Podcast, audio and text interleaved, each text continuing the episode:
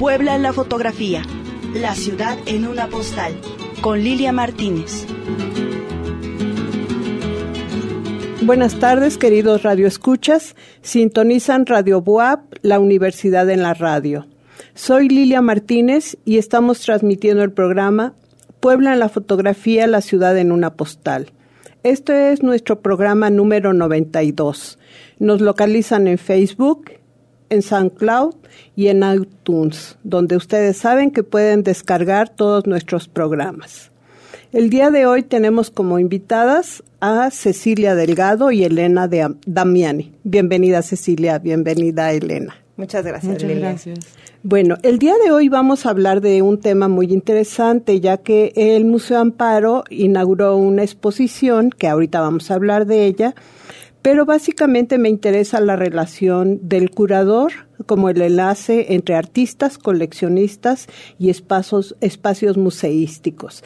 Y bueno, la primera pregunta es para Cecilia Delgado. Por favor, dime, ¿quién es un curador?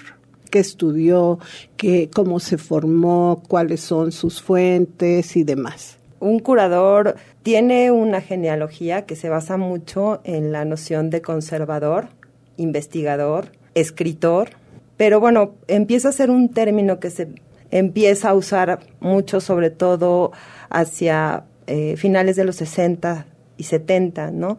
Un curador es alguien que eh, negocia, articula, argumenta y es un poco eh, desde un formato, como lo serían un formato expositivo, ¿no?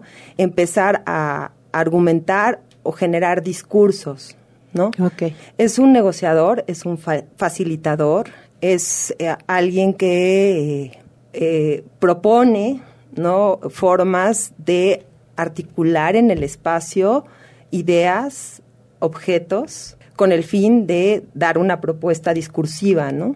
Sobre lo que es el, el fenómeno de la producción plástica, ¿no? Qué interesante respuesta. Y bueno, dime por favor, ¿cómo te iniciaste en esto? ¿Cuál fue tu interés en, en dedicarte a curadora? Y por favor, dime qué es lo que has, ¿por qué la gente piensa que qué se cura? Yo estudié Historia del Arte en la Universidad Iberoamericana. Ciudad de México. En Ciudad de México mi interés en ese momento, sobre todo, estaba como puesto en lo que era la educación y cómo al final había una distancia muy grande entre lo que era la parte plástica de, la, de la parte de, educación primaria, ¿no? O sea, no hay un, no había programas, mm. ¿no? O no había este, este punto en donde artistas enseñaran arte, ¿no? Desde una educación básica, y bueno, y todo fue por una materia, la de Sociología del Arte, ¿no? En donde, bueno, yo seleccioné los murales de Palacio Nacional de Diego Rivera, porque me parecía que al final los murales eran muy representativos y estaban insertos en lo que eran los libros de texto. Entonces, o sea, esa relación entre la educación primaria y luego la, la formal o profesional dentro de una área poco trabajada. Y aparte yo pensaba que, bueno, al final los niños tenían noción de quién era Diego Rivera o al final tenían esa curiosidad de saber que, bueno, no era la historia de México la que estaba contada ahí, sino al final era una interpretación, ¿no? Claro. Y entonces hago un estudio sociológico en donde me voy al centro y aparte me parecía que dentro de todo eh, esa forma de llegar, de pasar los soldados para entrar o sea, no era fácil. Al final sí tenía que ver con una curiosidad de ir negociando con los soldados que dieran acceso, ver los murales. Y bueno, me topé con las entrevistas que hice. Hice 80 entrevistas, de las cuales solamente una persona pudo decirme de quién eran los murales. Una, una persona, y era una persona que había, que cuando Diego pintaba los murales, iba a observarlo. Los demás, bueno, me llegaron a decir que era Salvador Dalí. La gente iba porque pensaba que era su historia. Y bueno, yo me centré en lo que eran los murales de, las escaleras. Y una son alegorías. Dos, hay un futuro que eh, plantea Diego ahí que al final nunca llega a suceder en México, pero que la gente lo absorbía como si fuera su historia, ¿no? Cuando era algo que nunca había sucedido, ¿no? Entonces, pues digo, eso realmente... Muy complejo. Pues muy complejo y me preocupó, ¿no? En el sentido de que sí había una distancia muy grande no había una información real, o sea, al final no se planteaba, o sea, se planteaba que esos murales eran la, representación de la historia, cuando no es así, ¿no? Y eh, me parecía que, digo, había un grave problema a nivel de la educación básica. Entonces, bueno, me fui a investigar y resulta que con Vasconcelos hay una serie de programas culturales en donde se promueve esta relación entre artistas y educación básica. Los programas no llegan a suceder, pero bueno, yo me clavo en todo lo que fue la producción en México de 1920 a 1930. Entonces me contactan del Museo Nacional de Arte porque iban a empezar una investigación sobre Art Deco en México. Y hay esa extraordinaria exposición monumental, bellísima. Incluimos todo lo que fue artes aplicadas, escenografía, eh, joyería, pintura, escultura. Me invitan precisamente porque yo tenía ya como muy peinada todo, todo ese periodo de relación.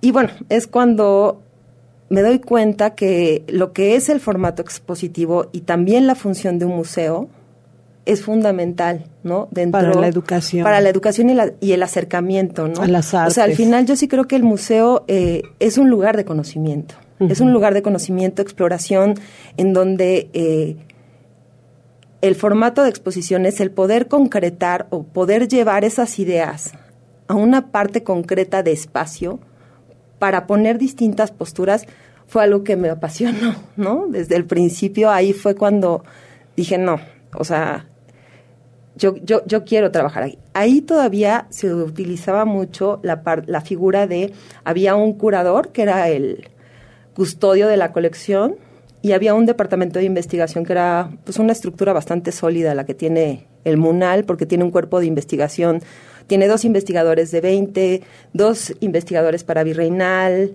este, dos investigadores para 19. Eh, es un lugar que también produce ¿no? sus exposiciones, invita también a curadores de afuera y ahí fue donde empecé ¿no? a a foguearme con el campo de las exposiciones, ¿no? Y de articular discursos, ¿no? Y empecé como investigadora, ¿no? Como una investigadora del siglo XX en donde, bueno, empiezas tú a proponer. Y bueno, un, poco ahí todavía no estaba como muy, sobre todo en México, ¿no? O sea, la figura del, del curador no estaba como tan Yo recuerdo perfectamente que, que más peso tenía el crítico de arte que muchas veces ni siquiera era un crítico de arte, más bien era un escritor, era una persona que se había fogueado un poquito en el arte, pero muy poco, más bien en la literatura y eran los que prologaban los libros, los que organizaban exposiciones en base a sus contactos, a sus amigos y demás, pero la figura como tal de curador ¿Cuándo piensas tú que en México empieza a darse de una manera ya más intensa? Ya a nivel de boom, o sea, yo creo que son puntuales los casos, ¿no? O sea, digo, a mí me toca, por ejemplo, en el Munal sí desarrollé bastantes, trabajé con pues ahora sí que personajes increíbles como fue Olivier de Brois, ¿no? Eh, Renato Un gran crítico de fotografía. Ahí sí puedo decir que, que ameritaba y realmente era importantísimo el trabajo de Olivier en cuanto a la fotografía. No, Fuga Mexicano se volvió ahí cuando fue Munal 2000, ay, perdón, ya te interrumpí. Cuando fue Munal 2000, eh, fue cuando el museo incluyó los dos gabinetes de fotografía. Bueno, nosotros participamos en el gabinete fotográfico siglo XIX con la exposición de Lorenzo Becerril. Los ejemplares de la fototeca estuvieron ahí presentes, que originalmente era una exposición para, eh, creo que cuatro meses y se quedó más de un año. Gabinete siglo XIX Lorenzo Becerril fue una exposición inolvidable para nosotros ahí en el Munal. y bueno, sí, esta, ahora la fotografía va a tener un papel más importante, eh, va a tener una función de enlace también entre coleccionistas por, por que se empieza a ver un potencial en la fotografía, claro. pero sobre todo estamos hablando de espacios museísticos. Y bueno, estás ahorita con un programa curatorial que se llama Intemperie Sur. ¿Qué comprende este proyecto, este programa? Bueno, Intemperie Sur es un programa curatorial que tenemos en colaboración con el Museo Amparo. Es un programa que parte de la idea o del concepto de intersticio. Es reflexionar sobre lo que implica la caja blanca como lugar de, de exhibición, o sea, partimos de esa idea para salirnos de la sala y empezar a utilizar otros espacios que dentro de mismo museo son intersticiales, ¿no? Son como espacios de tránsito, terrazas, patios. Lobbies. Lobbies, ¿no? En, también. En el caso del museo. Y eh, la idea del programa era eh, propiciar, integrar dos artistas nacionales y dos artistas extranjeras, ¿no? En el caso de Intemperie Sur, eh, Primero estuvieron los Tlacululocos. Sí, cómo no, estuvimos ahí en esa exposición. Con El Sur Nunca Muere. Luego está Verónica Gerber con el proyecto de los hablantes, ¿no? que es un proyecto también que se va desdoblando, ¿no? ha tenido varias, varias etapas. ¿no? Y el tercero que ahora es este Elena Damiani, eh, Testigos, un catálogo de fragmentos. ¿no? El trabajo de Elena, Elena es una artista peruana, parte ¿no? del collage, parte de una investigación muy rigurosa que ella va haciendo y configurando sobre eh, la geología, la geografía, eh, los procesos geológicos, ¿no? y materiales también de lo que implican la piedra, ¿no? Las, las imágenes también. Y bueno, eh, en esta ocasión también este pues contamos con ella que está aquí, ¿no? Bienvenida, Elena. Este, ¿Qué te parece México, Puebla? ¿Ya habías venido a México? Había venido a México eh, dos veces. Primero para una eh, exposición en el, en el Tamayo en el 2012 y luego para la exposición en el MUAC, donde presentamos el proyecto en uno de los patios también, a la intemperie. Y ahora, bueno, es la segunda vez que vengo a Puebla. La primera vez solo vine eh, por un día a visitar y ahora sí ya tengo una semana y me encanta. Qué maravilla, ¿no? Has disfrutado el centro histórico. Sí, sí, además me ha tocado un súper clima, la gente súper amable. Así somos los poblanos. Contrariamente a lo que dicen, no. Así somos los poblanos. Y bueno, ¿qué es lo que vas a presentar o qué estás presentando más bien en tu exposición? Testigos, un catálogo de fragmentos. El, título resume un poco más o menos la propuesta. Eh, la propuesta eh, parte de la noción de intersticio, la idea del proyecto del, ciclo Intemperie Sur, como una noción em, de un tiempo interrumpido. Es decir, eh, yo tomo esta noción de intersticio para hacer una instalación que está compuesta de dos piezas que van a estar dispuestas a la intemperie. ¿En qué zona del museo? En el patio, patio virreinal. Mm. Sí. Escogimos el patio virreinal porque, bueno, hay una serie de patios en el museo. Yo quería que esto se mantuviera a la intemperie. Eh, pero me ayudaba la configuración arquitectónica, el lenguaje arquitectónico de este patio por los materiales y por eh, el espacio que tenía, ¿no? el, propio lenguaje de la arquitectura. Eh, la instalación está compuesta por dos piezas, una pieza de pared y una pieza de piso, que recuerdan eh, esta naturaleza eh, interrumpida del tiempo, que es uno de los intereses críticos de mi práctica. las dos piezas están hechas de travertino, un material proveniente de Perú, pero a la vez también que es muy familiar acá, por ejemplo, en Puebla, ¿no? como las canteras que estábamos hablando hace un rato en, en Tecali. El Tecali de las ventanas. E, es un material que comúnmente usado en, en, Perú, en México, en Italia, en Turquía. Y que bueno, está perfectamente integrado al patio, ¿no? Parece o forma parte de... de... De todas maneras, eso era uno de, de, de las... De los propósitos. Sí, de mis intereses dentro de la propuesta, que la propuesta, por ser un proyecto de sitio, que se integrara al mismo espacio, ¿no? Es decir, que, que, dialogara con los elementos que ya estaban dados en la arquitectura. Si bien se presentó anteriormente en el MUAC un espacio bastante eh, diferente eh, en términos arquitectónicos al patio del Amparo, eh, las obras que ahora están puestas en, el patio virreinal del Amparo tienen una nueva vida, o sea, dialogan de manera diferente con esta arquitectura del Amparo. en cuestión de, mm, proporción, en cuestión inclusive de los, de los colores. Sí, el tipo de material se integra perfectamente.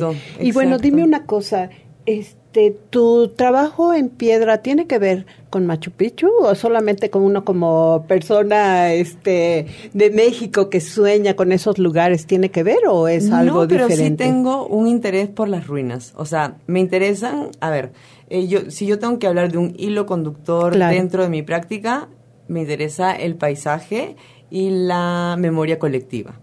Esto se va en muchas direcciones, ¿no? O sea, mi investigación se bifurca hacia la arqueología, la geología, eh, la cartografía, a diferentes eh, ciencias que están ligadas a las ciencias de la Tierra, en donde yo busco material, investigo, pero no con el mismo rigor que aplican las ciencias, porque no pretendo una cierta exactitud, sino simplemente... Tu eh, interpretación. Eh, exacto. Eh, para mí es un campo de investigación de donde yo me informo y produzco obra y, digamos, esta se enriquece, pero se mantiene amplia para mantener un discurso y una amplitud de lectura.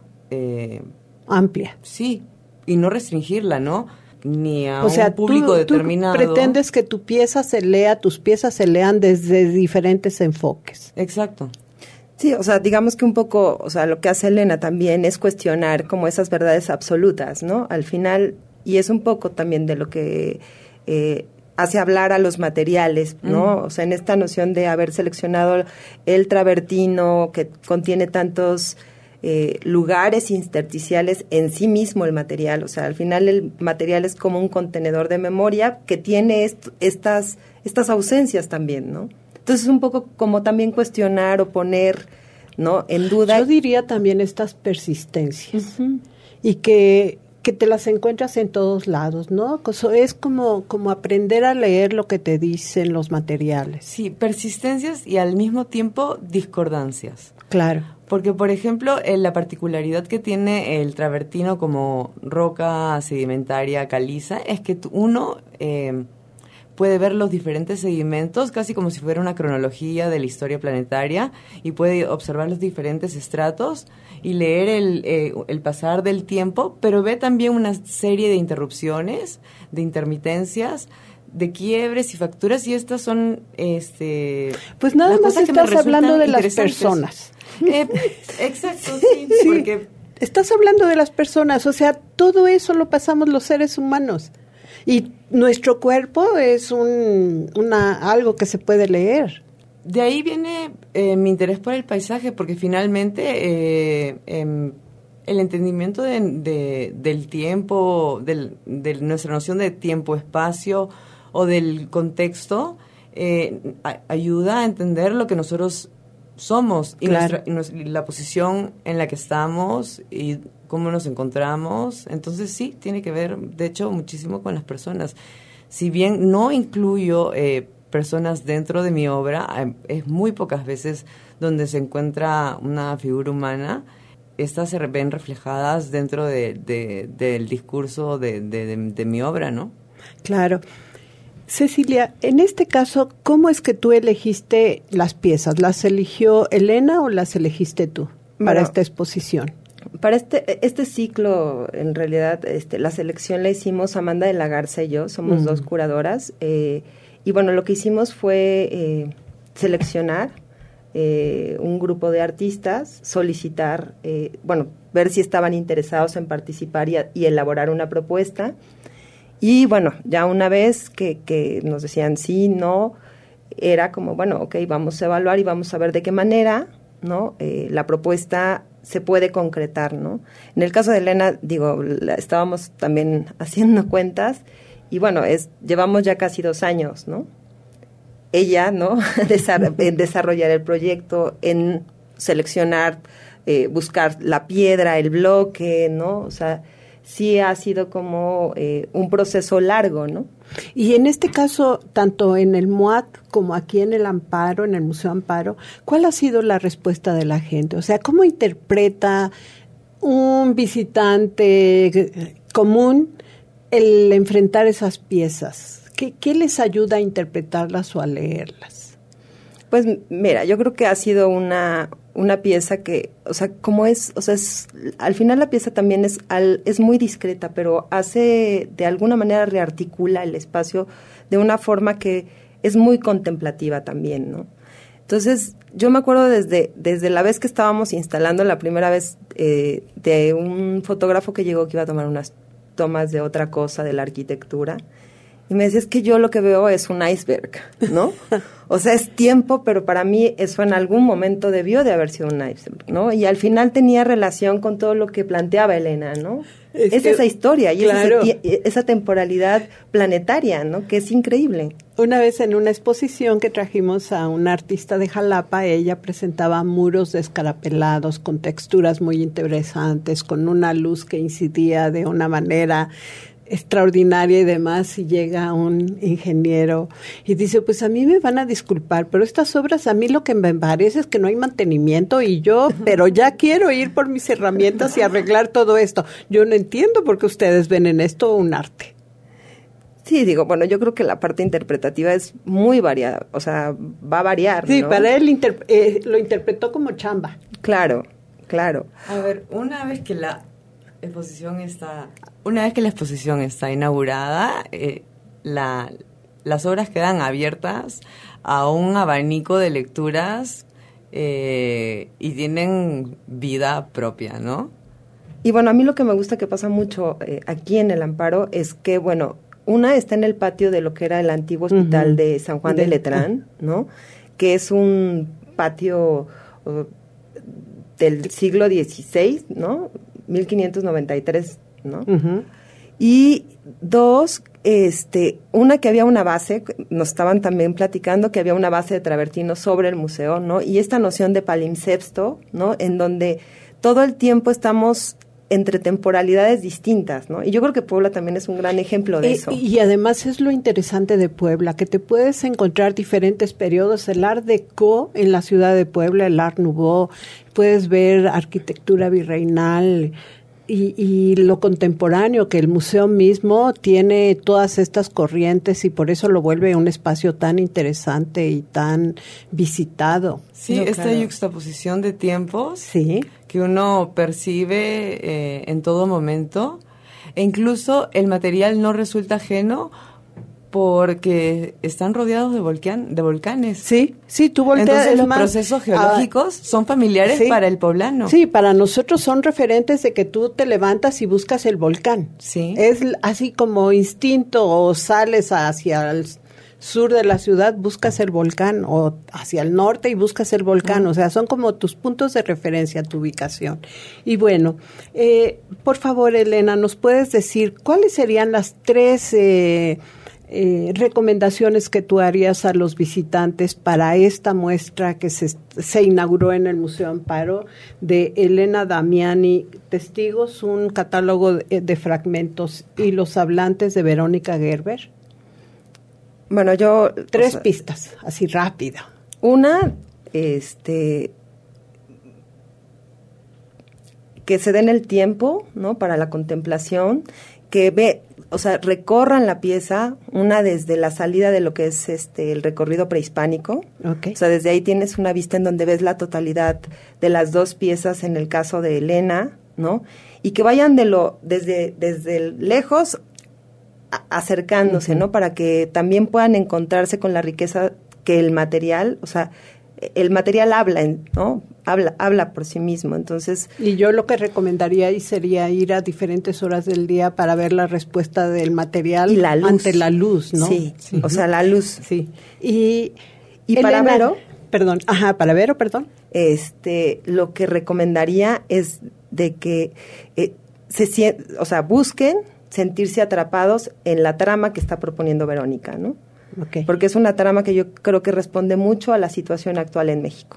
Ok, muy bien. Elena, para ti, ¿cuáles serían los dos puntos interesantes que la gente podría observar de tu obra? Lo que a ti te significa. Bueno, cada, cada persona tiene su propia interpretación, ¿no? Pero, digamos, ¿qué me gustaría... Que se eh, llevaran cuando vean tu obra. Que, que, que tengan, que, que, tengan una reflexión acerca de lo que es el, em, la relación tiempo y espacio y lo que es micro y macro. Ok, muy bien. Pues para finalizar el programa solo me queda preguntarle rápidamente a Cecilia qué amas de Puebla. Porque yo creo que la amas. Con todas las veces que has venido ya la tienes que no, amar. Bueno, claro, no, bueno, la gente, ¿no? Creo que es sumamente amorosa, eh, servicial, ¿no? Amable, ¿no? La comida, bueno, la gastronomía poblana, o sea, realmente es increíble, ¿no? La arquitectura, es una ciudad que, que recorres y que te abraza, ¿no? Elena, en las dos visitas que has tenido a Puebla, ¿puedes decir que ya amas Puebla? Y con planes de regresar. Ah, perfecto. De todas maneras. Para finalizar el programa, solo me queda agradecerle a Cecilia Delgado y a Elena Damiani su presencia en, en el programa. Y a ustedes, queridos radioescuchas, mil gracias por estar con nosotros. Les invitamos a que nos escuchen en nuestro próximo programa de Puebla en la fotografía La ciudad en una postal. Lilia Martínez y Radio Boab se despiden de ustedes deseándoles un buen fin de semana. Gracias. Esto fue Puebla en la fotografía, la ciudad en una postal.